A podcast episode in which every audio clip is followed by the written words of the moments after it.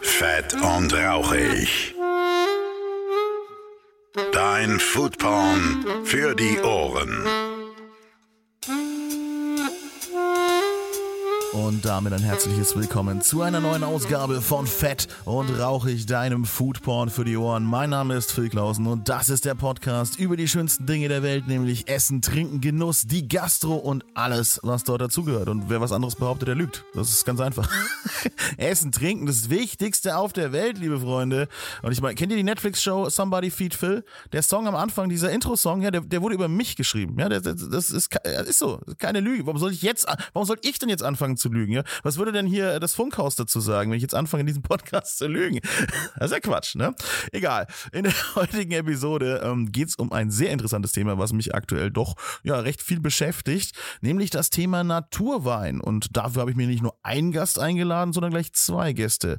Den einen hört ihr gleich. Das ist nämlich ein Mann, der sich äußerst gut mit Wein auskennt, bei dem auch mal der ein oder andere Sommelier so leicht ins Schwitzen gerät, wenn er das Restaurant betritt.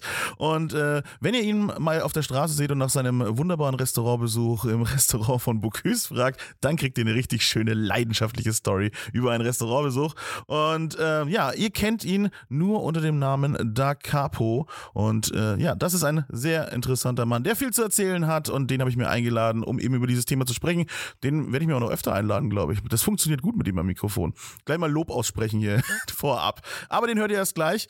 Und in der zweiten Hälfte habe ich mir so einen kleinen Traum erfüllt, muss ich sagen. Denn ich durfte ein kurzes Telefoninterview führen mit einem, ja, der besten Winzer der Welt im Bereich Naturweine. Seine Weine stehen in den besten Restaurants der Welt. Er betreibt das Handwerk jetzt schon äh, in der vierten Generation. Und seine Weine sind so anders. Also die sind, ja, gibt jetzt so viele schöne Adjektive, die man rüber sagen kann. Also, sie sind einfach anders, sie sind charaktervoll, sie sind, ach, ich, ich sag da gar nicht viel zu. Wir reden dann später drüber. Ja, das ist einfach, ich, ich, ich stehe hart auf seine Weine und das ist für mich Grund genug, Fan von ihm zu sein. Und er ist, er ist selber ein bisschen bescheiden, ja, sagt über sich, er ist ein ganz normaler Winzer, der einfach einem Traum nachjagt. Und äh, die Rede ist hier von Christian Schieder. Ja, das, ey, Leute, für mich ehrlich gesagt, das war für mich wie Michael Jordan anrufen. Weil das ist, ja, wenn man Leidenschaft für ein Thema hat, ne? Aber wie gesagt, äh, den guten Mann hört ihr in der zweiten Hälfte von diesem Podcast. Und bevor ihr gleich da Capo hört, äh, möchte ich euch noch ein bisschen was über das Thema Naturwein erzählen, um mal ein bisschen ins Thema reinzukommen. Ähm, was ist eigentlich so ein Naturwein und warum rückt dieses Thema eigentlich immer mehr in den Fokus der weintrinkenden Bevölkerung aktuell? Also Naturwein ist im Endeffekt das, was das Wort auch erstmal sagt. Ein naturbelassener Wein, ja. Das heißt, möglichst ohne Zusätze, äh, um irgendwie da groß rumzudoktern an den Trauben und äh, ihn mit Pestizide vollzuhauen oder sowas. Man gibt dem Wein Raum, sich selber zu entwickeln und so wie es die Natur vorgesehen hat. Das heißt, es setzt eine gute Arbeit im Weinberg voraus. Das äh, bedeutet, dass man meistens irgendwo auch irgendwie so biozertifiziert arbeitet oder wie man es halt kann. Manche wollen das auch einfach nicht und sagen, boah, das interessiert mich alles nicht, die ganzen Zertifikate, ich mache halt einfach. Ja?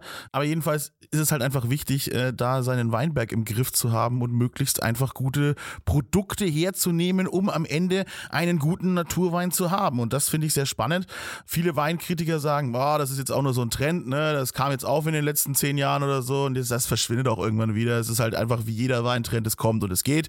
Und andere sagen, nein, das hier ist der heilige Gral, das ist äh, der, der einzig richtige Weg, Wein zu genießen. An dieser Stelle zitiere ich immer gerne Max Eder vom Eders und Esters aus Zirndorf, äh, der sagt, es gibt halt Wein oder es gibt Chemieplörre. Ja? Und damit, ja, hat er auch irgendwie recht, zumindest in meinen Augen. Das kann jeder anders sehen. Jeder hat da andere Vorliegen. Ich persönlich bin jetzt einfach von dem Geschmack und von der Komplexität, die so ein Naturwein mit sich bringt, vollkommen überzeugt. Natürlich habe ich mich auch nicht durch die komplette äh, Palette der Weinwelt getrunken bis jetzt, aber irgendwie bleibe ich immer wieder an dem Thema hängen und habe das Gefühl, ah, hier fühle ich mich richtig, hier fühle ich mich aufgehoben, hier fühlt sich meine Weinzunge irgendwie verstanden. Das ist, das ist so meine Überzeugung, die ich da habe. Und ähm, da, natürlich kann man auch bei Naturweinen, das ist ja immer der Kritikpunkt, den es gibt, auch mal daneben greifen. Ich habe schon furchtbare Naturweine getrunken, aber ich habe halt auch schon furchtbare, perfekt in mancher Leute Augen äh, hinpräparierte Weine getrunken. Es kommt halt immer auf den eigenen Geschmack an. Und äh, vielleicht scheut sich der eine oder andere noch davor, dieses Experiment zu wagen mit den Naturweinen. Aber wenn man sich halt auch anständig ne, beraten lässt, kriegt man eigentlich schon meistens das, was man will. Ich habe halt immer das Gefühl gehabt, wenn ich da eine Flasche getrunken habe oder ein Glas getrunken habe, dass ich immer so ein Schritt näher an dem Produkt war, als ich es gefühlt vorher war. es klingt wahnsinnig esoterisch. Ich glaube, das Thema ist auch so ein bisschen esoterisch. Aber naja, wie gesagt, ich rede mit diesen beiden Herren jetzt dann gleich darüber. Hoffe, ihr nehmt da auch gut was mit ja, und äh, könnt auch ein bisschen mitphilosophieren dann am Ende des Tages. Und äh, wie gesagt, äh, ich finde das Thema spannend ähm, und äh, deswegen äh, spreche ich, wie es sich für einen Podcast gehört, mit Menschen, die das genauso spannend finden. Jetzt gibt es erstmal Da Capo für euch und dann hören wir uns gleich nochmal wieder und dann gibt es für euch Christian Schieder. Viel Spaß. Und da bin ich auch schon mit meinem Gast Nummer 1, Da Capo. Wunderschönen guten Tag. Ja, hallo Phil. Schön, dich hier zu haben. Äh, wir, heute geht es ums Thema Naturweine und du bist ja eigentlich allgemein recht gut belesen, was das Thema Wein angeht. Da habe ich mir gedacht, ich lade dich mal ein. Ja, vielen Dank für die Einladung. Thema Naturwein, ähm, nach, jetzt jemand, der sich halt so gut mit Wein auskennt. Sag erst mal, was du ähm, generell zu dem Thema empfindest. Ja, wie der Name so schön sagt, ist Naturwein etwas, was aus meiner Sicht was Naturbelassenes sein sollte und auch äh, die Natur eigentlich widerspiegelt. Und ich finde, da Wein ein Produkt ist, das aus Weintrauben entsteht, sollte er eigentlich so naturbelassen bleiben, wie er ist. Das ist vielleicht auch so eine Geschichte, die ein bisschen entgegen dem springt, was wir heute so im Allgemeinen haben, dass alles komplizierter, höher, weiter, noch verkopfter sein soll, ist es eine Bewegung, die mir sehr gut gefällt, weil sie zurück in das ganz Puristische geht. Deine Expertise hast du dir jetzt auch über die Jahre aufgebaut. Für diejenigen, die dich jetzt nicht kennen unter deinem äh, Künstlernamen Da Capo, äh, erzähl so mal ein bisschen, wie, wie Da Capo so entstanden ist. Ja, am Ende des Tages ist es ein Weg, der sich mittlerweile über ja, mehr als 17 Jahre erstreckt. Äh, ich hatte ein einschneidendes Erlebnis mit äh, einem guten Freund, der mich zu einer Flasche Wein eingeladen hat und einfach eine Rebsorte auf zwei verschiedenen Qualitätsleveln vorgeführt hat und mich eigentlich für das, für das Produkt Wein begeistert hat. Und dann ist die Reise losgegangen. Aber es ist natürlich wie bei jedem, es geht erstmal mit ganz trivialen Weinen los, die äh, sehr stark verschönt sind, beschönigt sind, äh, um einfach auch das Trinkverhalten die Einfachheit, die du verkörperst in einem Anfängerstadium, äh, nachkommt. Und äh, ja, dann kämpft man sich eigentlich in das Thema rein und äh, es wird immer wilder. Und ja, ja und Naturbelassener dann wieder, ne, wie du und, sagst. Ja, genau. Und das Schöne ist ja eigentlich, der Naturwein ist so, so, so, so herrlich äh, eckig und kantig. Er, er spricht ein bisschen halt einfach die Lebensgeschichte. Und ich denke, je mehr man mit sich mit Wein beschäftigt und je mehr Wein man auch äh, konsumiert und sich damit beschäftigt hat, desto automatischer wird man irgendwann in der Ecke landen, weil man eben nicht mehr immer dasselbe trinken möchte, sondern man möchte einfach nur außen schmecken. Man möchte die Jahrgangsunterschiede schmecken. Man möchte auch gerne, dass das Ding Ecken und Kanten hat und nicht nur einfach 90, 60, 90 ist. Ja. Mhm. Viele Sommeliers äh, sprechen da eigentlich die gleiche Sprache wie du immer mehr. Das heißt, die, die sagen immer mehr, man muss sich dahin entwickeln, man, man entwickelt den, den Gaumen dafür, man will diese komplexen Nuancen im Wein drin haben. Aber auch der Normaltrinker, ja, der normale Weintrinker, der so wie ich jetzt einfach nur, ne, wie die Jungfrau zum Kinder gekommen ist und geil, ich mag halt leckeren Wein, ja, der sagt auch immer mehr, ah geil, so ein Naturwein-Ding ist schon wahrscheinlich das Richtige für mich oder macht mehr Spaß im Glas. Aber viele haben jetzt halt auch große Bedenken, mal beim Naturwein völlig daneben zu greifen, weil es gibt auch einigen Schrott da draußen, oder? Ja, also ich denke, die Zeit wird viele Wunden heilen, auch in diesem Bereich. Äh, es sind ja viele Methoden, die angewendet werden oder eben nicht angewendet werden. Der Wein wird nicht mehr beschönigt, äh, ist ja deutlich höherer Aufwand im Weinberg. Es wird mit vielen Methoden äh, gearbeitet, die, vielleicht über Jahrzehnte auch gar nicht mehr präsent waren.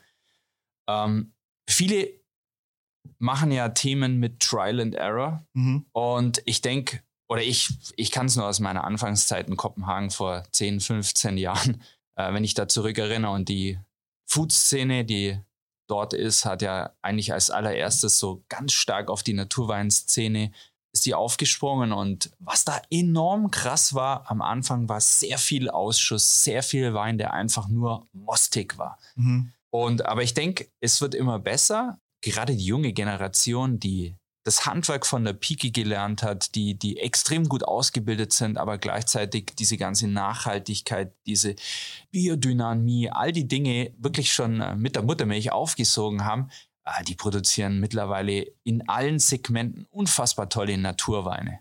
Gerade ein großes Thema von dir ist ja auch das Food Pairing, also mit dem Wein und äh, Food zusammenführen äh, und äh, ein neues Geschmackserlebnis schaffen. Da eignen sich die Naturweine ja auch hervorragend. Ne?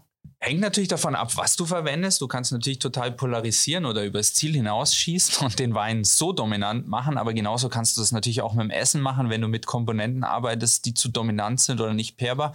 Aber ja, der Naturwein äh, bringt eigentlich eine neue, neue Facette in das ganze Spiel. Absolut, absolut was denkst du, kann man oder wie kann man es vermeiden, dass man beim Naturwein mal so richtig daneben greift oder muss man einfach mutig sein und, und äh, einfach Bock haben, Dinge neu auszuprobieren? Also für mich ist es wie mit jedem anderen Produkt. Jeder kennt irgendeinen Freak in seiner ja. Umgebung. Und warum nicht utilisieren? Ja? Warum nicht hergehen und sagen, lasst euch begleiten von diesen Menschen? Und äh, gerade in der Weinszene ist zumindest meine Erfahrung, die ist enorm offen und sehr empfänglich. Ich habe in meinem Umfeld auch sehr viele Menschen, die ich da permanent eigentlich weiterentwickle. Und ich denke, ja, die Leute sollten einfach die Scheu ablegen, wenn sie eine haben und einfach sich quasi einen Mentor suchen. Der wird die zum Laufen bringen und ab irgendeinem Punkt hat man so viel Selbstverständnis und so viel äh, ja, Verständnis für das Produkt, dass ich denke, dass es kein Thema mehr ist, dann von dort an weiterzulaufen. Und für mich gibt es ja die Prämisse, ich kaufe nie mehr als zwei Flaschen von einem Wein, weil einfach es eine Unmenge an neuen Dingen zu äh, mhm. erfahren gibt. Und wenn du immer dasselbe trinkst, entwickelst du dich ja auch nicht weiter. Ne? Ja, klar, logisch. Und ich ein Stück weit, ja, wie gesagt, Freunde fragen, irgendwelche Freaks gibt es immer oder auch einfach mal zu einer Flasche greifen. Was ist denn das Schlimmste, was passieren kann, ist, dass man erfährt, okay, jetzt bin ich jenseits der Leitplanke, ich bin zu weit, jetzt navigiere ich mich wieder zurück. Aber eine Erfahrung ist es ja trotzdem. Ich sage immer, das Einzige, was wirklich nicht verzeihbar ist, ein Fehler im Wein, weil dann ist der Wein hinüber, dann kippe ich ihn mhm. in einen Ausguss, aber auch das kann passieren, weil eben. Das kann dir ja auch bei die hingetricksten Weine passieren. Also. Ja, natürlich, natürlich das heißt getrickst, das klingt, klingt, schon wieder so vorwurfsvoll, ja. Also im Keller äh, nachbearbeitete Weine. Das ist ja auch ein, ein absolutes Handwerk, was seine Daseinsberechtigung hat, gar keine Frage, ja. So war es ja auch ewig, ne? Nur der, der Naturwein, bloß weil es jetzt halt so hipstermäßig wieder nach vorne kommt und jetzt halt auch irgendwie Hans Huber Müller aus, aus einem kleinsten bayerischen Kaff irgendwie langsam mal mitgekriegt hat, dass es da sowas wie Naturweine gibt. Oder da auch abfällig mal drüber geredet wird, irgendwie so, naja, lass ich halt beim Sekt irgendwie den, den Blub, die Blubbel rausgehen, habe ich auch Naturwein. Auch schwierig, solche Aussagen. Ja da muss man jetzt halt aufpassen, weil es halt so hochkeimt, das Thema jetzt gerade für alle und auch so ein bisschen der Markt überschwemmt wird, glaube ich. Ja, ich denke, das ist wie mit allem. Es ging los mit ein paar Freaks. Ich meine, die Szene, wenn man sich so gewisse Leute anschaut, wie einen Grafner aus dem Friaul, der seit über 20 Jahren mit Amphoren hantiert. Äh, es gibt ja eine ganze Reihe von Leuten, die das äh, aus völliger Überzeugung von Anbeginn ihrer eigenen Weinrechnung machen und damals noch als äh, Außerirdische betrachtet wurden. Ja. Hm. Mittlerweile stellt man fest, okay, über sehr, sehr lange Zeit war der Weinbau ähnlich wie Mais äh, so einseitig, dass es die Böden komplett ausgesaugt hat, dass sie äh, keinerlei Widerstände in den Weinbergen hatten gegen irgendwelchen Pilzdruck, gegen irgendwelche äh, Dinge, die dort nicht sein sollen und die Trauben kaputt machen. Das heißt, es wurde mit sehr viel äh, Chemie gearbeitet. Und äh, Gott sei Dank ist es mittlerweile, gibt es ja eine sehr starke Bewegung Richtung Biodynamie, Richtung Nachhaltigkeit, dass äh, der Weinberg biodivers kultiviert wird. Das heißt, äh, im Prinzip gibt es enorm viele Dinge im Weinberg, die als natürliches Antibiotika gegen diverse Schädlinge arbeitet. Und es gibt so ein Ökosystem, das sich da entwickelt und es wird immer weniger Mittel, Chemie, Beschönigung und so weiter notwendig. Also es ist wie eine Aufwärtsspirale. Aber wie gesagt, ich würde mir niemals anmaßen, wenn ein Winzer zu gewissen Dingen greifen muss. Es geht um, um einfach zu viele Dinge, ob das jetzt ökonomisch ist, ob das ja, am Ende des Tages muss der Mensch auch äh, gucken, dass er überlebt. Und wenn Stimmt. er ein Was, Problem ja. hat, wenn er ein Problem hat und das dann ad hoc lösen muss, auch wenn das dann vielleicht mit der sogenannten Dynamit-Fischer-Technik ist, ja, dass er, ja, nee, ich, ich, ich vergleiche das ja, ja, ein bisschen überspitzt, aber am Ende des Tages ist es so, wenn du richtig hardcore äh, deinen Boden bekämpfst, um einen Schädling loszuwerden, dabei aber eigentlich einen enormen Schaden, nachhaltigen Schaden äh, erzeugst, dann mag das vielleicht für diesen Jahrgang gut sein, weil du noch Wein rausbekommst, den abverkaufen kannst, aber möglicherweise hast du dann halt die Folgen in den späteren Jahren, ja. Aber wie gesagt, ich würde mir niemals anmaßen zu sagen, äh, äh, oder das Recht rausnehmen zu sagen, irgendjemand darf das machen oder nicht. Ich kann nur für mich sagen, ich habe das Gefühl, ähm, dass durch das Weglassen von Beschönigungen, und es gibt diverse Beschönigungen, durch äh, nachhaltigeres Wirtschaften im Weinberg, dass äh, die, die Entwicklung der Weine in eine, in eine komplett andere Komplexitätsstufe eindringt. Ja, so ist es ja jetzt mit vielen Dingen, dass die Leute wieder zurückfinden zu diesem ursprünglichen Thema. Aber du hast natürlich vollkommen recht. Es ist ja schon es ist Luxus, äh, sich das erlauben zu können, Naturwein zu produzieren oder halt auch die Voraussetzungen dafür zu haben, dass die Reben halt über Jahre hinweg perfekt gepflegt worden sind und überhaupt die Möglichkeit bieten, ähm, diesen, diese Art von Wein herzustellen. Und das, äh, denke ich, auch bedarf natürlich wahnsinniger Arbeit im, im Weinberg und alles. Ne? Ja, das ist schon, schon, schon ein hartes Stück Arbeit, äh, so ein Produkt hinzuziehen. Deswegen sind Naturweine jetzt auch nicht gerade in der billigsten Kategorie unterwegs eigentlich, oder? Also, ja, ich sag's mal so, billigste Kategorie ist ja relativ. Es gibt ja tatsächlich in diversen Märkten, wir wollen keine nennen, Nein. gibt es Produkte äh, und ich habe schon welche gesehen, die unter einem Euro liegen. Und ja, ja ich, ich war komplett baff, weil für mich rein aus Wirtschaftssicht nicht ersichtlich war, wie das überhaupt darstellbar ist, dass ein Wein produziert werden kann, der von einem Winzer einer Genossenschaft oder was auch immer produziert wird, der über einen äh, Markt äh, irgendwo zum Endkunden landet, der ja in einer Flasche ist, der äh, gestockt wird, der in einem Regal steht, der verkauft wird äh, von einem Personal und so weiter. Zum da will ja jeder mitverdienen. Ja? ja, ja, natürlich. Und wie das funktioniert, ist für mich völlig, völlig unklar. Ich bin eh immer der Meinung, aber wie gesagt, das ist eine sehr subjektive Geschichte. Ab 8 Euro geht das Spiel so los, seriöserweise, vielleicht einen Tacken drunter bei Weißwein, Tacken drüber bei Rotwein. Und äh, für mich gilt so zwischen 10 und 20 Euro zu optimieren, weil ich auch sage, äh, für mich ist Wein kein Massentrinkprodukt. Das heißt, ich muss da mir nicht hunderte von Flaschen in die Nase kippen oder in den Hals. Lieber ein bisschen weniger mehr, ein bisschen höher qualitativ. Äh, und, aber ich denke, ja, vielleicht ist es ein Tacken teurer, ich glaube, dass sie oft das Problem haben während der Umstellung, die Erträge dann runtergehen, äh, der Output runtergeht, aber dass sich äh, als, als, als Ökosystem sich wieder gut einpendelt und äh, ich überlege jetzt gerade so ein paar Winzer durch, aber ich habe nicht das Gefühl, dass es signifikant teurer wäre. Na, nicht? Also das entsteht ja manchmal der Eindruck, ne?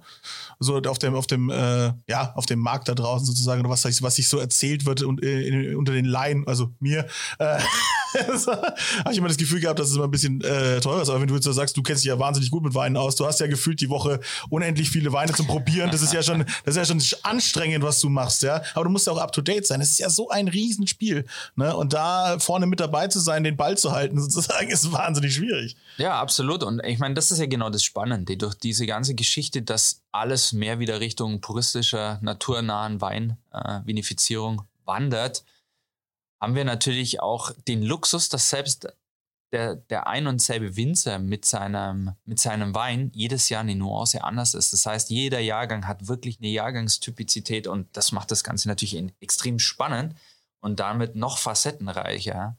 Früher gab es ja auch Konstrukte, in Amerika, wo Weine wirklich äh, chemisch auseinander extrahiert wurden und die dann wirklich assembliert wurden, damit jedes Jahr der Wein gleich schmeckt. Ja, also fast wie wir es aus den klassischen Standard-Bierprodukten kennen. Ja. Okay.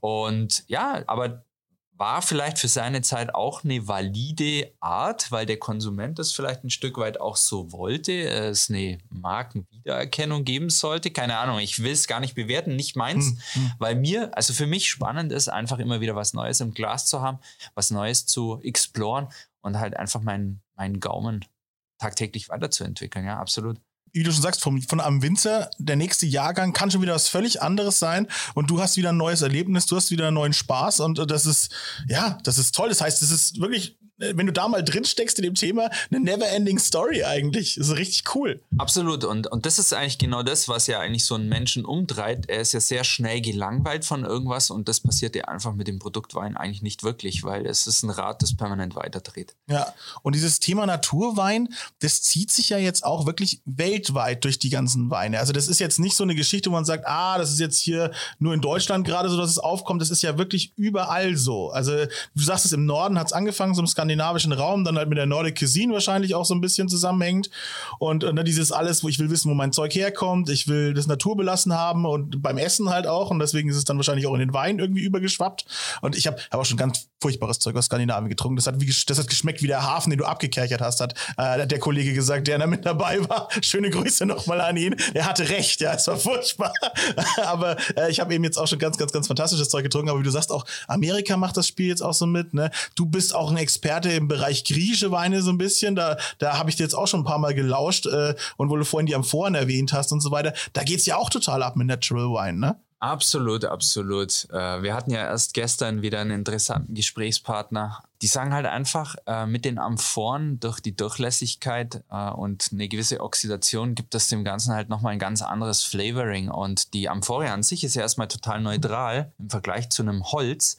Und Holz ist ja immer auch ein Thema.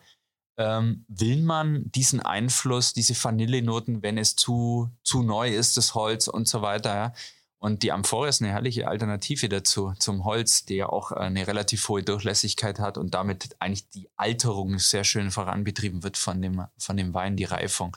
Und ja, und die Amphore an sich ist ja auch uralt. Ja? Also hat ja mehrtausendjährige Geschichte. Ja, du, du hast mir da diesen, diesen fantastischen Rezina vorgestellt, äh, wo dann diese, wo diese Harznoten drin sind, die ja dann durch das Verschließen der Amphore gekommen sind, jetzt natürlich äh, zugesetzt werden, weil es halt einfach was Traditionelles ist, weil es ja mittlerweile da reingehört. Und viele Leute immer gesagt haben, Rezina einfach nur ein Kopfschmerzwein, der einfach nur dich blöd macht und den du in irgendwelchen Billo-Tavernen kriegst. Und jetzt mit diesem Zug oder diesem, äh, ja, wieder hin zum Natural Wine auf einmal halt ein Produkt geworden ist, wo du da stehst und sagst, wow, was ist das denn? Was ist denn hier los? Das schmeckt ja richtig geil. Das ist richtig komplex in meinem Mund. Ich verstehe nicht genau, was da passiert. Also ich zumindest, du wahrscheinlich schon. Aber ich verstehe nicht, was da passiert. Aber es schmeckt großartig, ja? Ja, ich meine, das ist ja relativ einfach erklärt. Äh, am Ende des Tages war früher das Harz einfach äh, zum Konservieren gedacht. Irgendwann haben sich dann schlaue Menschen gedacht, was passiert denn damit, wenn wir damit äh, fermentieren? Homöopathisch natürlich im Vergleich zu früher, nicht mhm. hier so die große Gießkanne und so weiter. ja? Und äh, ja, das extrahiert total so eine richtige ätherische Komponente eigentlich aus dem Wein und gibt ihm tatsächlich eine komplette, komplett neue Dimension. Man muss aber auch sagen, diese Art von Wein polarisiert natürlich sehr stark. Ja, das ist jetzt ein ganz extremes glaube, Beispiel, ja. Ja, aber es ist ein interessantes Beispiel. Ich glaube, dass äh, tatsächlich äh, der ziemlich bipolar ist. Also man sagt entweder, okay, man liebt es und sagt, wow, das flasht mich, das spricht mich an, oder man sagt einfach, ich kann mit sowas gar nichts anfangen. Mhm. Aber das ist auch legitim und okay, weil das ist halt eine Nische in dem Fall. Aber sehr sauber gemacht. Ja. Was würdest du so empfehlen? Was sind, was sind geile äh, Länder, die geile Naturweine produzieren? Wo sollte man hingucken? Also im Prinzip äh, gibt es gar kein Limit. Ich bin ein großer Fan davon, wirklich mal offshore zu gehen, äh, im Sinne von weg von klassisch Spanien, Frankreich, Italien, was jeder kennt, was beritten ist. Ja, hin auf den Balkan, Slowenien, Kroatien und wirklich darunter. Äh, es bewegt sich mittlerweile richtig was auch äh, in Rumänien. Äh, Bulgarien ist ganz langsam am Kommen. Oder dann wirklich, wenn man wirklich, wirklich mutig ist, äh, gerne sich auch mal an das Thema Georgien heran führen lassen. Ist auch ultra spannend mit den Queries, also mit den Tonamphoren, die im Boden vergraben sind, wo das ja historisch bedingt dann eine natürliche Kühlung durch den Boden bekommen hat und wo die Weine komplett äh, in diesen Behältnissen fermentiert und ausgebaut werden, auch total spannend. Also wenn man wirklich mal dann das ist ja voll krass. Die wissen ja, die können ja gar nicht mehr richtig kontrollieren und gar nichts, oder? Die Dinge werden einfach verbuddelt ja, und dann mal gucken, was Tages, rauskommt, oder was? Am Ende des Tages ist es sehr häufig beim Wein so, dass äh, eben äh, der Wein sich überlassen wird. Im, Bereich Naturwein schon, ja, stimmt. Äh, natürlich nicht komplett unkontrolliert, aber es ist schon irgendwie ein Stück weit ein Ziel zu sagen, ich erledige meine Arbeit im Weinberg, ich schaue, dass Traube so gesund in den Keller kommt und die Flora und Fauna so intakt ist, dass idealerweise eben äh, die Hefen gesund sind, die auf den Traubenhäuten drauf sind und dass dann wirklich ein Prozess jetzt mal wirklich übertrieben komplett einfach in Gang geht und äh, seinen Weg läuft. Ja, natürlich ist die Realität ein bisschen komplizierter. Und dazu hast du ja schon den einen oder anderen Winzer gehört. Ja? Mhm. Aber im Prinzip ist das schon so eine romantische Geschichte zu, zu denken und zu glauben, ich habe meinen Weinberg so stark im Griff und der ist so, so gut und so gesund, dass am Ende des Tages das Produkt wirklich dann im Keller einfach läuft. Und dann hat der Winzer natürlich das ganze Jahr richtig, richtig Arbeit im Berg. Äh, und das ist eigentlich auch seine Hauptaufgabe. Und man hatte nur leider die letzten 40, 50 Jahre einige dunkle Jahre im Weinbusiness, auch mit diversen Skandalen, ähm, wo im Keller echt extrem viel äh, modifiziert wurde, beschönigt wurde, mhm. nachdem wie wir das nennen wollen. Ja. Echt, habe ich gar nicht so mitgekriegt. Also, da ging, da ging Ruck quasi durch eure Weinwelt, ja, da wurde ordentlich gepuncht, ja. Ja, es, äh, es gab ja den Glykol-Skandal zum Beispiel, wo Weine gestreckt wurden mit Mitteln, die nicht erlaubt wurden und diverse andere Dinge. Wow, okay. Ja, die haben, äh, die haben aber, ich glaube, tatsächlich einen richtigen Reset-Button äh, gedrückt. Man müsste sich tatsächlich mal zu dem Thema mit einem Winzer unterhalten, der aus der Zeit auch stammt oder so aus der Übergangszeit, wie das damals da auch die, die, die Winzer betroffen hat, weil es ging wirklich ein Ruck durch die durch die Weinwelt und die Leute hatten oder der Konsument hatte keinerlei Vertrauen mehr. Und das war schon ein Riesenthema. Und danach mussten viele Leute dann wirklich stark umdenken. Und heute ist es halt so, Früher war es ja so, du bist ja eigentlich kaum an Weine hingekommen. Die wurden ja wirklich über Händler, über Sommeliers so weiter, konntest du Weine genießen oder halt direkt ab Hof.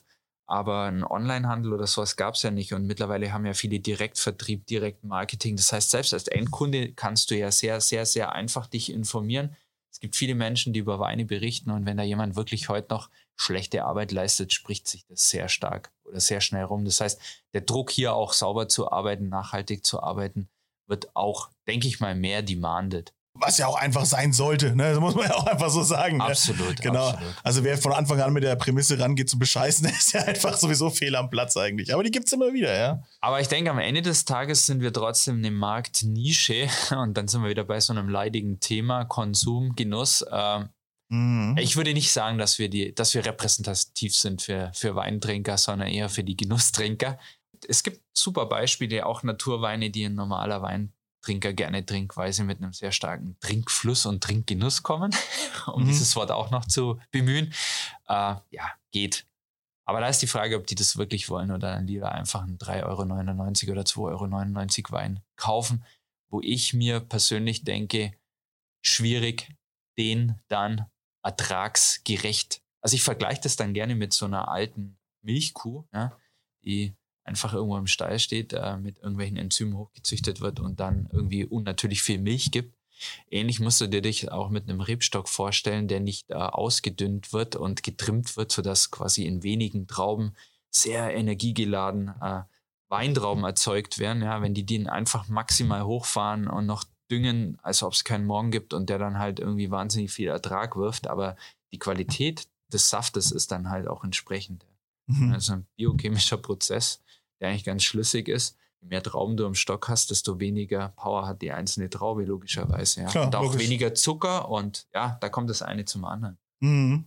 Aber jetzt nochmal noch mal dazu, wenn jetzt jemand wirklich sagt, ich habe jetzt Bock, Naturwein zu genießen, du hast vorhin schon gesagt, lass dich beraten. Äh, du müsstest doch eigentlich in jeder größeren Stadt, müsstest doch eigentlich mal einen anständigen Weinladen geben oder wo man sich was holen kann. Oder würdest du sagen, äh, dann doch direkt erstmal zum Internet gehen oder schon erstmal mit jemandem sprechen, oder? Also ich muss ganz sagen, oldschool. Jede Stadt hat mehr als genügend Weinhändler. Geht in den Einzelhandel, schaut euch das an und auch dort ist es so, man kann ja wahnsinnig viele Sachen probieren und so weiter. Und geht nicht in den Supermarkt, weil der Supermarkt hat keinen Weinfachverkäufer. hat er einfach nicht, ja. Auch der Weinfachhandel ist nicht teurer. Natürlich hat er teure Weine verfügbar, aber mhm. er hat auch in den Einstiegssegmenten ganz hervorragende Weine und er kann dich einfach beraten. Ja? Punkt. Ja, so habe ich es auch gemacht. Also kann, ich quasi direkt mal so von mir reden. Also nachdem du mich ja erfolgreich an viele Weine rangeführt hast und ich jetzt natürlich Dessertweinexperte bin bei Geil Süß, äh, so hat's angefangen, äh, bin ich jetzt auch schon einen Schritt weiter und dann bin ich eben auch zum Weinhändler meines Vertrauens gegangen, habe mir da einen rausgesucht, habe einen sympathischen gefunden und dem vertraue ich jetzt blind auch einfach. Ne? Also das ist einfach geile Nummer, da kann ich reingehen, da kann ich mich beraten lassen, immer wieder was Neues ausprobieren. Der wird mir keinen Scheiß erzählen, der will ja auch, dass ich ein äh, toller Kunde bleibe. Und dann kann man auch rausgehen und selber mal experimentieren Experimente wagen. Dann fällt man mal wieder aufs Gesicht, ne? dann macht man wieder was anderes und, dann, ne? und so ist es. Eine sehr spannende Welt, ein spaßiges Hobby einfach auch. Ja? Absolut, ja. absolut. Und man lernt wahnsinnig viele schräge, lustige, interessante Menschen aus allen das Bereichen stimmt. kennen. Und das ist eine Passion, die die Leute miteinander teilen. Und äh, das Schöne an einer Passion ist, dass äh, Leute wirklich teilen wollen. Ja? Mhm. Was heißt, du, du kannst ohne Probleme partizipieren und dein eigenes Wissen ja. egal in welchem Tempo du das machen möchtest, einfach weiterentwickeln. Ne? Genau, das ist kein Geheimnis. Das ist, das ist ja. im Gegenteil. Die Leute wollen ja, dass, äh, wenn sie einen geilen Wein gefunden haben, dass mehr Leute diesen geilen Wein mal probieren und auch, dass der Winzer erfolgreich wird und so. Das absolut, ist echt total cool. Absolut sehr positives Business, zumindest was das Thema angeht. Zumindest dieses Thema. ja, genau. Wir haben es jetzt ein bisschen verromantisiert, aber das, das gehört ja auch mal dazu bei so einem Thema. Äh, ja, wunderbar. Dann äh, danke ich dir erstmal schon mal für deine Zeit. Wo finden die, die Leute denn, wenn sie dir ein bisschen folgen wollen? Ja, äh, gerne auf Instagram unter Da Capo. Ja, und wer Lust hat, kann mitmachen. Wir machen sehr viele Online-Formate, ob das Tastings sind, ob das unser berühmter Monday Wine Talk, wo wir immer wieder sehr spannende Gäste haben. Mhm. Ja, aber eigentlich über Instagram. Ja. Ich sag mal so, äh, die nächste Folge, die ich mache, die habe ich so einem Monday Wine Talk zu verdanken. Ja? Genau. Also, schöne, schöne Kiste. guckt mal vorbei, guckt euch das an, was der gute Mann macht. Äh, lohnt sich, wie man so schön sagt. ich danke dir recht herzlich. Ich danke auch. Ciao. Ciao. So, und dann nochmal zurück zu mir hier ans Studiomikrofon. Das ist doch ein spannendes Thema, oder? Sein Naturwein. Ich hoffe, der ein oder andere hat jetzt richtig Lust bekommen, sich mal eine Flasche zu gönnen, mal äh, zu seinem äh, ja, Weinhändler zu gehen und einfach mal sich durchzuprobieren und äh, ja, für diejenigen, die sich schon ein bisschen auskannten mit dem Thema, vielleicht war ja das ein oder andere dabei, was euch noch interessiert hat. Da Capo ist da ja wirklich sehr belesen oder Betrunken, sagt man da betrunken, weil er schon viel getrunken? Nein, das ist ja Quatsch. Das klingt ja furchtbar. Übrigens, in der Zwischenzeit, wo ihr das angehört habt, habe ich mir ähm, den Anfangssong von Somebody Fit Phil besorgt und den jetzt als mein Handy-Klingelton gemacht. Ich meine, der, der Song wurde ja über mich geschrieben, da ist es ja auch vollkommen, darum geht's gar nicht. Anderes Thema, Thema ist Naturwein. Äh, warum sollte ich jetzt auch meine Lüge einfach im Podcast weiter manifestieren? Das ist ja Quatsch. Also, das Thema ist Naturwein, ja. Und ähm, jetzt tauchen wir noch ein bisschen tiefer ein in das Ganze. Und wie ich am Anfang schon gesagt habe, für mich war dieser Anruf bei Christian Schieder, dem Winzer, echt wirklich so ein bisschen, als würde ich Michael Jordan anrufen. Ich, ich, ich, muss dazu sagen, ne, das ist jetzt natürlich nicht die gewohnte Qualität. Wir, wir leben immer noch in Zeiten von Corona und der Pandemie. Ich kann nicht einfach mal so nach Österreich fahren. Ich würde es gerne machen, aber gebt mir noch ein bisschen Zeit. Ich bin dran. Am Ende des Gesprächs äh, verabreden wir uns vielleicht sogar noch für einen weiteren Podcast, aber ich sag mal so, äh, war jetzt halt einfach nicht drin. Ich hatte aber die Chance und die Chance habe ich mir gegriffen und äh, danke nochmal ans Funkhaus für das Bereitstellen des Gerätes, dass ich dieses, äh, diesen, dieses Telefonat aufzeichnen konnte. Und äh, natürlich jetzt eben nicht die gewohnte Qualität, aber liebe Freunde, der Inhalt zählt doch. Ne? Ich meine hier die wichtigsten Reden der Menschheitsgeschichte und sowas, die sind auch äh, mit einem ganz beschissenen Mikrofon aufgenommen. Ja? so, der Inhalt zählt und der Gast zählt. Und der Gast ist wie gesagt Christian Schieder und dieser Winzer ist anders. Ähm, ein, ein Rockstar der Weinwelt, möchte ich meinen. Ich möchte gar nicht Lobhudeleien, ja. Macht euch euer eigenes Bild von dem Mann.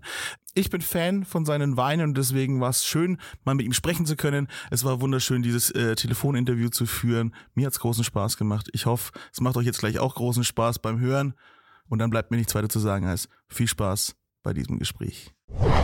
Und da bin ich jetzt am Telefon mit Christian Schieder. Schönen guten Tag. Hallo, Phil. Hallo nach Deutschland und allen Hörern und Zuhörerinnen, vor allem den Damen äh, wünsche ich einen, einen schönen Tag. Hallo. Schön, schön, schön, guter Einstieg. Äh, schön, dass du dir die Zeit nimmst ja. für mich. Ähm, ich wollte immer ein bisschen über das Thema Naturweine sprechen und äh, wenn ich, wenn man über das Thema Naturwein spricht, dann kommt einfach immer wieder dein Name zum Tragen. Dein Wein steht in den besten Restaurants der Welt und man sagt dir nach, dass du da ein sehr großes Talent dafür hast. Aber von dir selbst aus sagst du eigentlich, du bist einfach ein ganz normaler Winzer, der einfach eine Passion hat, oder? das ist schwierig zu sagen. Ich nehme halt meinen Job sehr ernst. Ne? Ich versuche sehr äh, ansprechenden Wein zu machen unter gewissen äh, selbst auferlegten Kriterien und das ist das, was ich machen möchte. Und so ergibt dann das eine und das andere. Ne? Also die, die Resultate, die wir in die Flasche füllen, sind nur eine Konsequenz und ein, eine Weiterfolge von Weingartenarbeit und, und Kellerideen. Nicht? Das Gesamte. Nicht? Ja. Versuche immer die gesamte, die gesamte Welt zu umspannen und nicht nur ein einzelnes Thema herauszunehmen. Ne? Genau. Dem Weingarten wenig Liebe geben und voll rausnehmen und dann im Keller vielleicht äh, den Wein nur einmal filtrieren und dann sagen, das ist das ist jetzt naturbelassener Wein, das ist vielleicht äh, ein paar Schritte zu wenig gedacht. Ne? Da steckt harte also Arbeit drin, ne? Das, Idee, ist, das ist nicht so einfach. Die Idee ist schon ein absolutes Maximum an Trauben, dem Weingarten abzuringen. Äh, Trauben mit viel Aroma, mit viel Geschmack.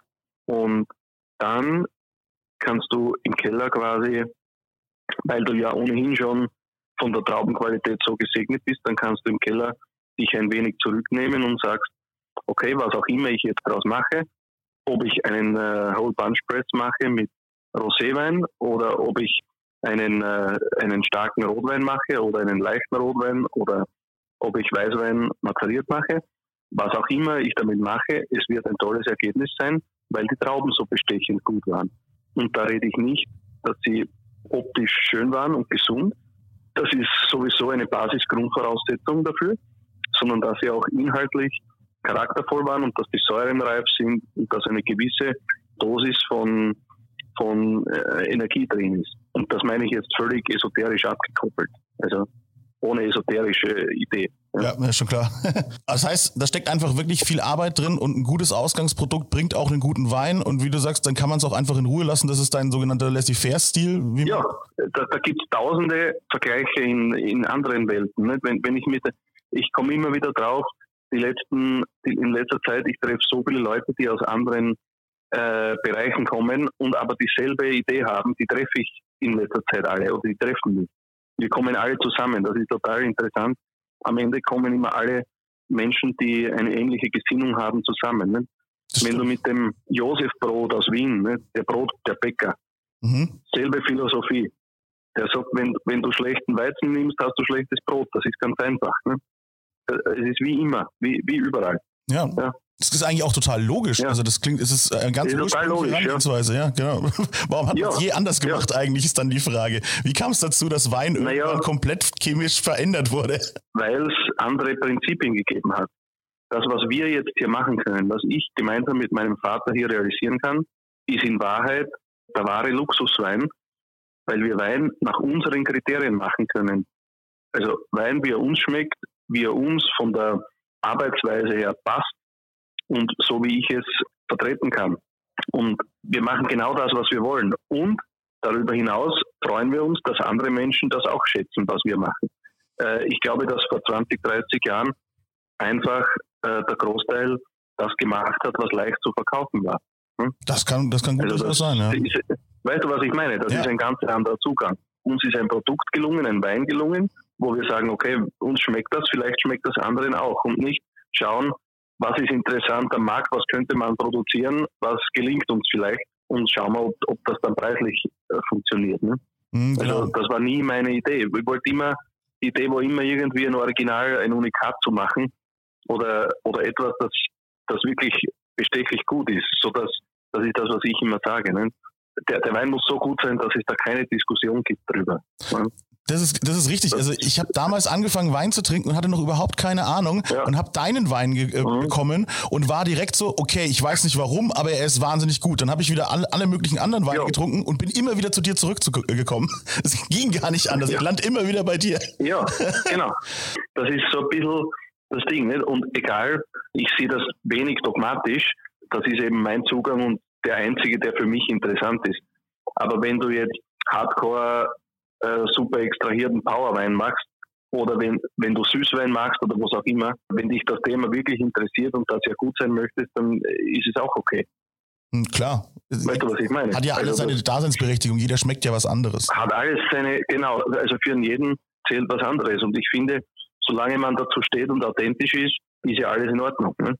Ja. Was mir extrem wichtig ist, ist, dass man halt den, der da 20, 30, 40 Euro für eine Flasche Wein hinlegt, dass der weiß, was er bekommt. Ne? Und dass er was Ordentliches bekommt für sein Geld und nicht irgendein Fake. Das ist, finde ich, extrem wichtig. Ne? Ja, das sollte ja von jedem auch nicht, die Ehre sein eigentlich. Ne? Ja, genau. Naja, was der, ich meine, was, was, was, willst du bei einem, na, red mal von den, von den nicht so lustigen Dingen. Was ist bei einem, bei einem Wein, äh, wo zwölf Flaschen, wo du sechs gratis zubekommst, was, was soll man dem Konsumenten da sagen? Ne? Schützt dir rein und vergisst was den Rest. naja, oder was weiß ich, nicht? keine Ahnung. Ja. Aber also wie du siehst, die große Mehrheit äh, macht, glaube ich, nicht so sehr den Wein, den sie selber gerne trinken möchten. Ne? Ja. Also, das ist, äh, weiß ich nicht, ob der Produzent von dem Ne? Dass, der, dass der das selber auch zum Mittag sich eine Flasche aufmacht und sagt, heute gönne ich mir mal was Besonderes. Ne? Wahrscheinlich nicht, ja. Keine Ahnung, ne? Der, der Crack-Dealer nimmt ja auch sein Zeug nicht selber, ne? so ist es ja genau. Das, was musst du den fragen? Das weiß ich nicht. Aber, aber genau da ist der Punkt. Ne? Mhm. Und deswegen ist das, was wir machen, ein absolutes Luxusprodukt. In dem Sinn gesehen, nicht jetzt von der finanziellen Seite her, sondern äh, dass wir genau das machen, was wir wollen und uns schmeckt. Ne? Und du dir auch die Zeit und lassen das kannst. Ist schon, und das ist eine tolle Sache. Ne? Absolut, absolut. Der Witz ist, ich bin ja. ja. ich bin ja zu deinem Wein gar nicht gekommen, wie man jetzt immer sonst so denken könnte. Ne, die meisten kommen natürlich über irgendein großartiges Restaurant dazu oder ähm, ja. finden halt über einen guten Weinhändler was. Ich bin tatsächlich über die äh, Internet-Show äh, Munchies und Fuck That's Delicious mit Action Bronson drauf aufmerksam geworden. Ah, mit Action. Ja. Okay. Das ist meine wichtigste Action Frage für mich persönlich. Ja, bist du gut befreundet mit Action Bronson? Na, ich habe ihn mal kennengelernt. Oh. Es war sehr spät und ich weiß gar nicht mehr, was wir gesprochen haben. Egal. Aber das ist schon so lange her, da war er noch, da war, da war er noch gar nicht so, so berühmt wie jetzt vielleicht. Oder ich kann nicht sagen, wie berühmt er ist, keine Ahnung. Weiß Aber er ist ein nicht. extrem gemütlicher, ja. gemütlicher und so ein geselliger, netter Typ. Ja. Auf jeden Fall. Und ich habe deine Flasche auf dem ja. Tisch stehen sehen, wie, wie, wie sie in Paris waren und den getrunken haben. Und daraufhin bin ich nach Berlin ja. in die Bar Freundschaft gefahren und habe gesagt, gib mir das, was Action mhm. Bronson trinkt. Und dann hat mich der Mann angeguckt und gesagt, natürlich, Christian Schieder, habe ich da. Und, und drückt es mir in die Hand und ich war der glücklichste Junge der Welt. es war so schön. Und seitdem verliebt. Und, ja, es finden immer wieder Flaschen den Weg zu mir nach Hause. Und äh, wie gesagt, ich komme irgendwie auch nicht weg davon, weil es so anders ist. Ich kann nicht mal genau sagen, warum, weil wie gesagt, ich bin kein, kein super Weinexperte. Ich sag einfach nur, ich mag's, ich lieb's. Äh, ich mag den Geschmack, diese Frische von dem Wein. Da gibt's ja tausend Adjektive, die man da sagen kann, aber da bin ich nicht gut. Ja, ja. Es die Weinsprache ist ja eine sehr, eine sehr eigenartige Sprache. Ne? Man bedient sich in der Weinsprache einer anderen Sprache. Es gibt keine eigene Weinsprache in Wahrheit. Ne? Mhm, ja. Man nimmt Attribute aus der Malerei her, aus, dem, äh, aus der Kulinarik an sich, aber nicht, gibt keine eigene Weinsprache. Ne? Ja, und das also, verwirrt auch Leute dann immer so. Das ist so schwer da reinzukommen. Ja, es verwirrt extrem. Ne? Also der Wein erinnert an Waldboden und Heidelbeeren. Ne? Ja, ja. Dann, äh, ja, der Arme, ne, der sagt, ich mag keinen Waldboden und fertig. Ne? Und schon ist er raus. Aber, ich mag aber keinen Wald. Erdige ja, aber Noten das, aber das Paris, ja, oder erdige Noten. Ne? Ja. Also da fallen mir zwei Dinge dazu ein. Ich hatte voriges Jahr einen Journalisten aus Japan auf Besuch, der fliegt um die Welt und probiert überall äh, den Boden äh, von, von guten Winzern, also den, die, die Weingärten. Ne? Der fährt in den Weingarten, der war bei mir und sagt, er will von meinem Boden kosten. So wie, naja, dann macht man das. Ne? Okay. Und ja, und der nimmt dann einen Mund voll Erde und isst das ne? und schreibt seine Notizen. Also der hat vier verschiedene Weingärten probiert. Das gibt's ja nicht. Und äh, hat seine Notizen, kein Witz jetzt, kein Witz. Wahnsinn. Ja, ich habe auch ein bisschen genascht, muss ich sagen. Ich habe nicht richtig gegessen, ich habe nur so ein bisschen gekostet. Ja, warum auch nicht? Ne? Äh, das war sehr interessant. ja, also ich bin für alles offen. Ne? Aber also es, äh, es gibt schon sehr, sehr schräge Typen in dieser Weinwelt. Ne? Und was sagt er über deinen der Boden? Der war echt super. Wie schmeckt dein Boden? Nein, er schmeckt fantastisch. Er hat gesagt, es schmeckt fantastisch. Er hat immer gesagt, es schmeckt fantastisch. Ja. Und ich habe dann gesagt, ja, aber bitte isst nicht, isst nicht den ganzen Boden ja. zusammen, wenn er so gut schmeckt. Ne? Also wir brauchen ja noch, ne? wir, brauchen, wir brauchen ja noch den Boden. Ja. Nicht, dass er die ganze Erde um dein Leben wegfrisst. Nein, der ist die ganze Ding, ne? da müssen wir Rechnung schreiben ne? für, für die Absolut. Und so echt, das war echt äh, ein schräges Erlebnis. Ne? Und weil du vorher gesagt hast, Paris, das ist jetzt zehn Jahre her in meinen Anfängen. Da haben wir gemeinsam mit einem äh, französischen Künstler, also mit einem Typen, der in Frankreich lebt, ein Isländer, der in Frankreich lebt, ein, ein Künstler namens Ero, mit dem wir hin und wieder so Kunstetiketten machen. Ne? Mhm. Jetzt aktuell Birdscape. Aero Birdscape ist äh, also die Landschaft aus Vögeln. Ne? Mhm. Und der hatte eine Ausstellung im Centre Pompidou. So ein schlechter Künstler kann er nicht sein, ne? wenn er eine Ausstellung im Centre Pompidou hat. Kann man schon was sagen. Äh, also, ja, ich so den Wein für, den, für die Vernissage quasi. Ne? Und äh, wir haben den Wein rübergeschickt und für mich war das eine große Sache, was der international Centre Pompidou fliegt nach Paris und die Kellner dort haben sich geweigert, den österreichischen Wein auszuschenken zuerst. Ne? Wow. Also die haben gesagt, na, wir schenken keinen österreichischen Wein aus, sicher nicht. nicht? Und äh, die haben sich geweigert, den Wein anzugreifen. Nicht? Und ich habe dann mit dem Chefkellner geredet und gesagt, probiert es einmal, ich gebe mir echt größte Mühe, dass ich ordentlichen Wein mache und ich bin da jetzt aus Österreich hergeflogen und ihr könnt mir das nicht antun. Und dann hat, hat er den probiert und gesagt, naja, so schlecht ist er nicht und dann haben sie ihn ausgeschenkt. Ne? also so waren meine Anfänge in Paris. Ne? Und Frankreich ist ja ein irrsinnig arges Land. Ne? Also entweder sie lieben deinen Wein, weil er französisch schmeckt, ne? mhm. weil er so schmeckt wie das eigene ja. von Franzosen, ne? oder weil es komplett schräg und unikat ist, nicht? und weil sie, es, weil sie wissen, okay, sowas können wir hier nicht machen. Und ich glaube, bei mir war das Zweite, das Zweite der Fall. Wahnsinn. Weißt du, was ich meine? Frankreich ja. ist, ist, total, wie soll ich sagen, so ein bisschen so ein Ritterschlag auch, ne? Mhm, weil die Franzosen ja. solche, solche Narzissten sind, ne? so weinmäßig. Ne? Ja, absolut. Ja. Aber die, die haben auch eine Liebe dafür, ehrlich gesagt. So dieses auch, ja, ja, das ist, was man so sieht, diese kleinen ja. Bistros, so dann da steht eine Flasche Wein auf dem Tisch, die ja. schätzen das ganz anders. Genau. Ja. Die, die haben, also Frankreich hat eine ganz andere Wein-DNA als zum Beispiel, sagen wir Deutschland oder Österreich. Ja, ne? ja. Bei uns ist Wein im Alltag anders integriert als in Frankreich. Ne? Genau, Hauptsache ein witziges Etikett und nicht schwer zu trinken. Das ist eigentlich so hauptsächlich. Naja, das, äh, das hast du jetzt gesagt, aber äh, zum Beispiel bei uns, bei uns, äh, ich trinke zum Mittag, zum Mittagessen haben wir nie Wein am Tisch. Ne? Mhm. Eher so also, weil erstens eher so ein Abendding. Ne? Und in Frankreich kann es sein, dass du um 10 schon äh, einen Wein probierst. Ja. Weil, weil, halt, weil halt der Tag so schön ist oder was. Ne? Also die finden einen Grund auf ja. jeden Fall, ja. das ja. Nee, ist aber. Ja, ja. kennst du den, den österreichischen Kabarettisten Manuel Rubai? Nein, den kennst du tatsächlich der, der hat dieses Lied geschrieben, für Alkohol gibt es immer einen Grund. Ne? Ah, okay, ja, und, hat er recht. Und, ja, und dann sagt er, ja, mein, mein, ich bin ein Lehrer, sagt er. Ne? also das, da zählt er verschiedene Gründe auch. Ne? Ja, also bei, bei, mir ist es so, also ich trinke ich trink halt einfach nicht, nicht gern viel Wein, aber ich, wenn, er, wenn er da ist, ähm, in der richtigen Situation und, die, und alles passt für mich, dann ist es ja. einfach schön, dann will ich auch einen gescheiten Wein haben. Ich, sag, ich verbinde mit deinem genau. Wein zum Beispiel immer total coole Situationen. Immer, ich war in irgendeiner irgendeiner anderen Stadt. Ich war in, ich war in einer schönen Situation, ich war mit guten Leuten umgeben und deswegen äh, fließt dann auch einfach eine positive Emotion dann rein und wenn es dann noch schmeckt, genau. dann, dann gibt es halt eine Flasche mehr oder auch nicht, dann passiert's halt, ne? Aber einfach nicht so sinnlos ja, mich ja. reinschütten, sondern einfach was schmeckt, das ist das Schöne man hat, ich meine, ich weiß nicht, wie empirisch diese Studie zu sehen ist und wie genau die war, mhm. aber man sagt ja, äh, mit der Art des Alkohols äh, bestimmst du auch die Art des Rausches, den, den du hast, oder die Stimmung. Ne? Mhm. Und wenn, wenn energiegeladener, also wenn positiv energiegeladener Wein am Tisch ist, dann sind auch die Gespräche besser. Ja, das stimmt. Also das stimmt, das kann ich nur, das kann ich nur sagen, dass das so ist. Das wissenschaftlich zu fundieren ist ein bisschen schwierig, weil dann muss man definieren, was ist ein gutes Gespräch. Nicht? Also genau. Ich, ich, ja, wir können ein gutes Gespräch ist, wenn man über den FC Bayern spricht. Nicht? Oder ein gutes Gespräch ist, wenn für den also einen oder anderen ja. Nicht? Genau, für den einen oder anderen ja. Nicht? Also, also das sind so, das sind halt so Sachen. Nicht? Wenn ich an den Sternekoch ja. äh, Valentin Rottner denke, mit dem ich letztens gesprochen habe, der würde das verneinen, weil der ja. ist äh, gnadenloser erster FC Nürnberg-Fan. Der macht wie Bayern gar nicht. Ja, aber genau, ja, aber genau das, da sind wir wieder, da sind wir wieder. Nicht? Mhm. Nein, das ist eine total philosophische Frage. Ne? Auch die Frage nach, was ist ein guter Wein, ist absolut philosophisch. Das ist für jeden anders. Wenn ich jetzt dich frage, ja. was, für dich ist, was ist für dich ein guter Wein? Wahrscheinlich der, den du herstellst, weil dem jagst du ja nach. Naja, ich bin, äh, seit, seit ich denken kann, bin ich auf der Suche nach dem heiligen Gral des Weins. Ne? Mhm. Und ich, ähm, ich glaube, ich äh, komme ihm gefährlich nahe. Also ich bin schon ziemlich nah dran. ich kann ihn schon, ich kann ihn schon sehen. Ne?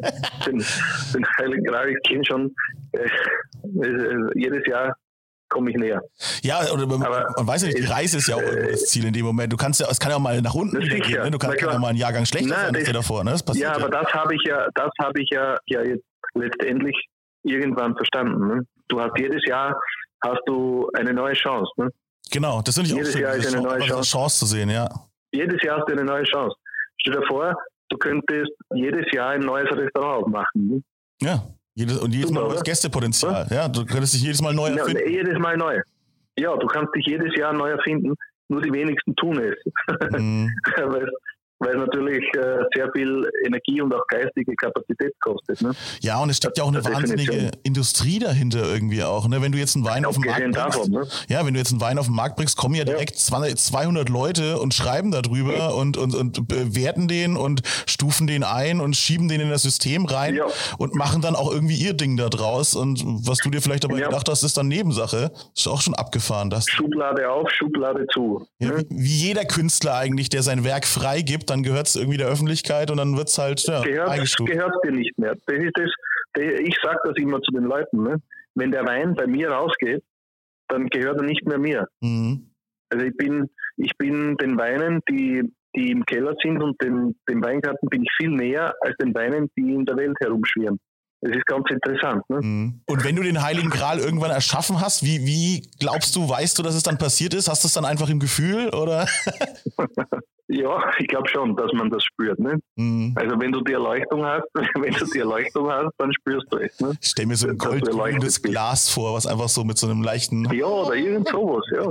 Ja, ja, ne? wer weiß, wer Ja. weiß das schon. Ich, ich, ich äh, hoffe. ja da gab es ja diesen, diesen indischen Guru, gab's ja, Ja, äh, der ist vor kurzem gestorben, der, der, der soll als Kind erleuchtet worden sein und der hat 80 Jahre sich vom Licht ernährt. Ne? Ja, das glaube Also, ich nicht. Da, Der hat ich, nichts gegessen. Naja, das glaube ich auch nicht natürlich, aber das ist so die Legende. Ne? ja, ja, aber Der hat 80 Jahre nichts gegessen. ey, so jemand, Hm? wie jemand, wie- also für jemanden wie mich, der so gerne isst, ist das unvorstellbar. Naja, was glaubst du? Ich mache das Gegenteil. Ich habe 80 Jahre lang einfach nur gegessen. Ich bin da das Gegenteil zu dem. Ja, ich das bring ist die Welt wieder ins du Gleichgewicht. bist die Antithese. Ja, du genau. bist die Antithese dazu. Ne?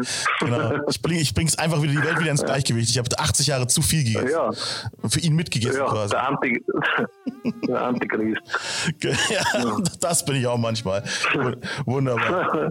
Nee, wo- klasse. Ja. Also schön, dass du, dass du uns quasi auf so eine schöne Reise jetzt hier ein bisschen mitgenommen hast ähm, zum Thema Na- Naturweine.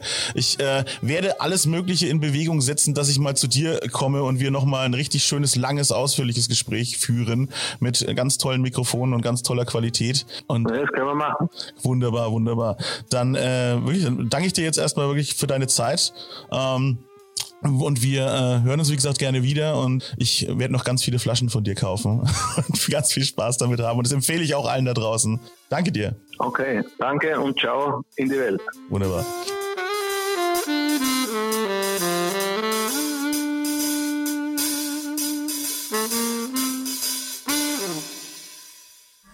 Alle Podcasts jetzt auf podyou.de, deine neue Podcast-Plattform. Podyou.